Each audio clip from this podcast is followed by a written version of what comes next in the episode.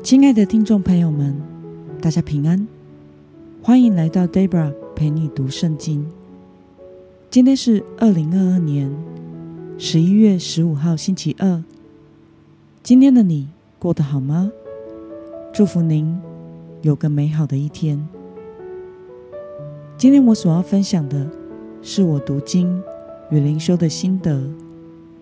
我所使用的灵修材料是每日活水。今天的主题是：不要以神的名义包装私欲。今天的经文在四世纪第十八章七到十三节。我所使用的圣经版本是和合本修订版。那么，我们就先来读圣经喽。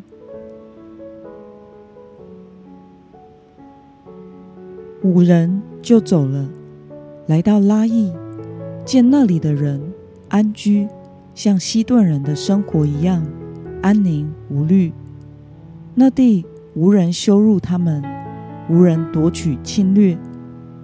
他们离西顿人很远，与世无争。五人回到索拉和以石陶他们的弟兄那里，他们的弟兄对他们说：“你们怎么了？”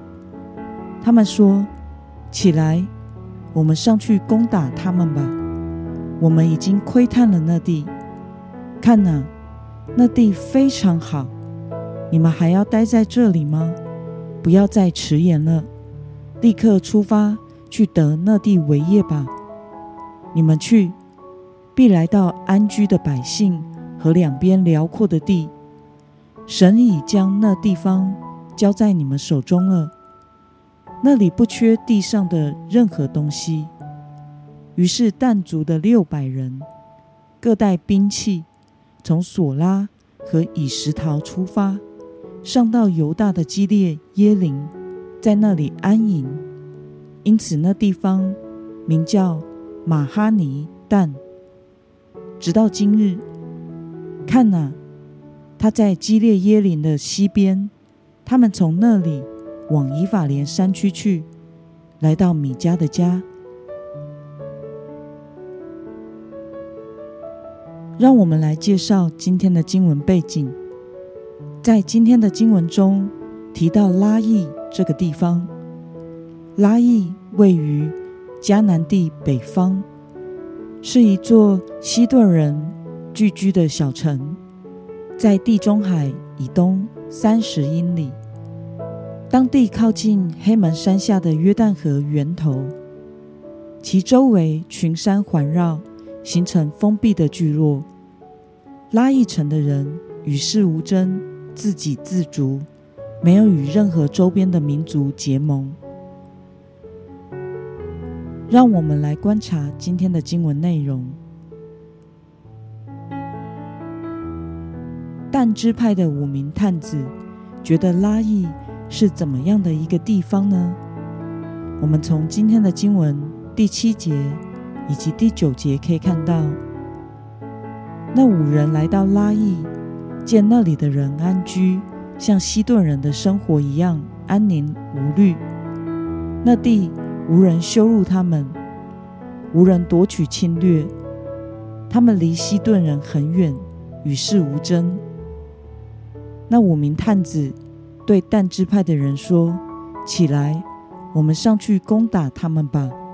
我们已经窥探了那地，看呐，那地非常好。你们还要待在这里吗？不要迟延了，立刻出发去得那地为业吧。”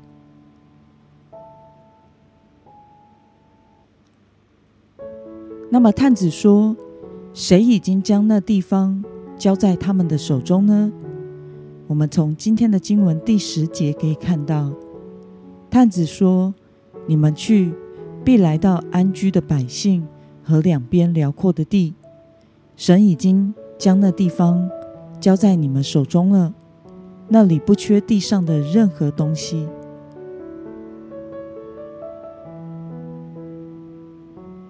让我们来思考与默想，那五名探子为什么说？神已经将拉邑交在他们手中呢。但支派的五名探子在探查土地的时候，走了距离他们原本地方一百里，看上了位于在迦南地北方的拉邑城。原因是那个地方物产丰富，水源充足，因为位处约旦河的源头，周围群山围绕，如同天府之国一般，一无所缺。当地的居民安居乐业，与世无争，已经习惯了安逸的生活，因此非常容易攻取，外界救援也不容易。于是，这五名探子回来报告的时候，强力主张应该要立刻去攻取拉邑，得地为业，并且宣称这是上帝的心意。其实，神的心意是要以色列人能够在迦南地建立属神的国度，而各支派可以按照所划分的土地去征战，得地为业。但支派却没有这么做，他们要去远征迦南地北边的土地，只是因为看上了这一块物产丰饶，在军事上毫无防备。可以轻易夺取的地方而已，与上帝的心意其实是完全没有关联性的。最后，但支派派了六百人出征，往拉邑前进。那么，当你看到这五名探子将自己的想法包装成神的心意时，你有什么样的感想呢？其实，神的心意往往是一个大方向性的，并不会经常在特定的事上做干预，因为神赐给了我们自由意志。他期待属他的子民能够跟随他，并且效法基督，但是不是控制我们生活中的每一个决定。就像神对以色列人的心意是在迦南地得地为业。他对每一个支派的心意是按照他们所划分得的土地，能够依靠神刚强壮胆，勇敢的去得上帝所赐的土地。但是但支派的人却在原本的呼召上退缩了，没有去得地为业，而现在他们看上了一片物产丰饶、很好攻取、适合偷袭抢夺的土地。于是就说这是上帝所赐的。事实上，这是绝对不合神心意的。想想看，上帝怎么会赞同他们去用残忍、偷袭和屠杀整城的人的方式，然后把别人的土地占领下来呢？有的时候，身为现代基督徒的我们，也会遇到一种情况，听到。有弟兄姐妹分享上帝的恩典，使他在某一件事上遇见了好机会，刚好符合他的需要，于是就做了某个决定，认为这是上帝的带领。但是事实上，这可能是他想做的事。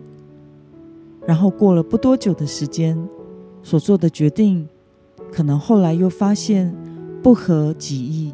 或者是遇到了别的难处，于是又说上帝为他开了别条路，因而改变了原本的计划。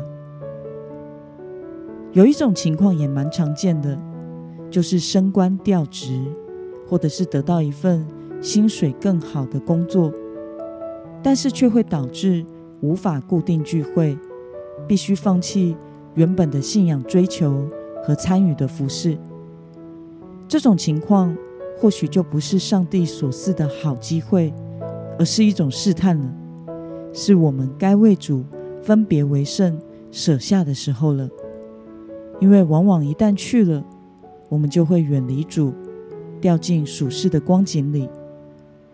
但如果我们很想去，为了满足我们自己想要的，这时候就有可能会说，这是上帝所赐的祝福。但是事实上，这个决定却使我们远离了神。还有在婚姻的选择上，我们也时常会听到这样的例子，其实是自己喜欢的，或者是自认为是上帝所预备的，但事实上却不是。最后，配偶成为了他信仰追求的十字架重担，或者是拦阻。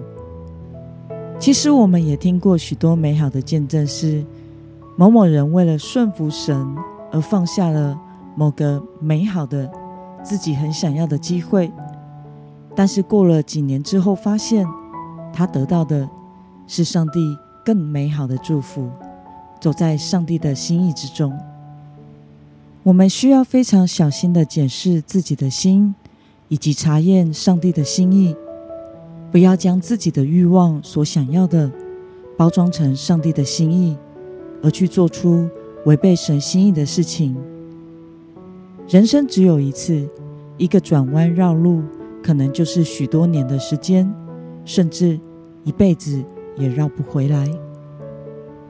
那么今天的经文。可以带给我们什么样的决心与应用呢？让我们试着想想，我们是否曾经将自己的欲望和想法伪装成上帝的心意呢？为了能够按照神的旨意行，而不是按着自己所想要的行，你决定要怎么做呢？让我们一同来祷告，亲爱的天父上帝。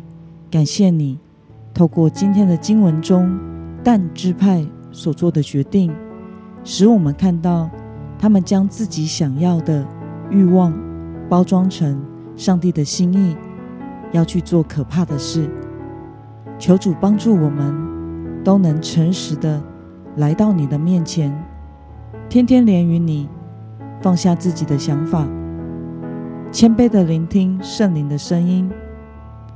求你带领我们，能按着你的吩咐成就使命，活在蒙神所赐福的人生之中。